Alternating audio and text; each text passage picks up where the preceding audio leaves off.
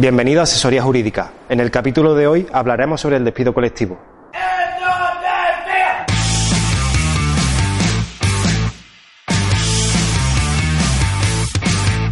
El despido colectivo, anteriormente conocido como ERE, es aquel que se produce cuando por causas económicas, técnicas, organizativas o productivas se despida un número determinado de trabajadores. En el capítulo de hoy hablaremos sobre el despido colectivo y algunas cuestiones a tener en cuenta. Para que se produzca un despido colectivo es necesario que afecte a 10 trabajadoras en el caso de empresas que ocupen a menos de 100 empleadas, el 10% en el caso de empresas que ocupen a entre 100 y 300 trabajadores, 30 trabajadoras en el caso de empresas que ocupen a más de 300 empleadas. La totalidad de la plantilla cuando afecte a más de 5 trabajadores.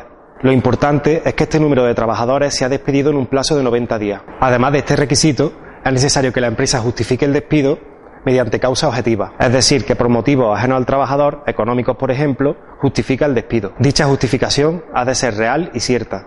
Anteriormente, las empresas debían solicitar a la Administración una autorización para poder realizar el despido colectivo. La Administración era quien realizaba el control de las causas y requisitos del mismo. Sin embargo, se suprimió dicho requisito, siendo ahora los tribunales quienes realizan ese control. Para ello, el despido ha de ser impugnado por los trabajadores, sus representantes o por la autoridad laboral. El procedimiento para realizar el despido colectivo es el siguiente. La empresa debe de comunicar a los representantes de la plantilla y a la autoridad laboral la iniciación del periodo de consulta, donde debe de adjuntar la documentación que justifique las causas del despido, así como el número de trabajadores afectados, etc. Se iniciará un periodo de consulta donde se discutirá como mínimo la posibilidad de evitar el despido colectivo o de reducir sus efectos. La empresa no está obligada a llegar a un acuerdo con los trabajadores. Es decir, si no se llega a un acuerdo, la decisión final le corresponde únicamente a la empresa. Ante ello, a los trabajadores y trabajadoras les queda la posibilidad de recurrir, para lo cual tienen 20 días hábiles. Si no se cumplen estos requisitos, el despido será considerado nulo. En el caso de que el despido no sea recurrido o se declare procedente, a la plantilla le corresponde una indemnización de 20 días por año trabajado con un máximo de 12 mensualidades.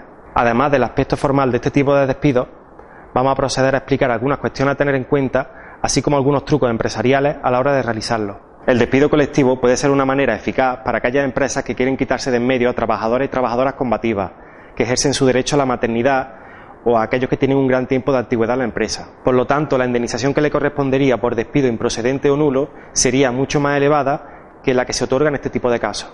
Por ello, la jurisprudencia obliga a la empresa a que justifique cuáles son los criterios seleccionados para elegir a los trabajadores despedidos. Dichos criterios han de tener un carácter objetivo.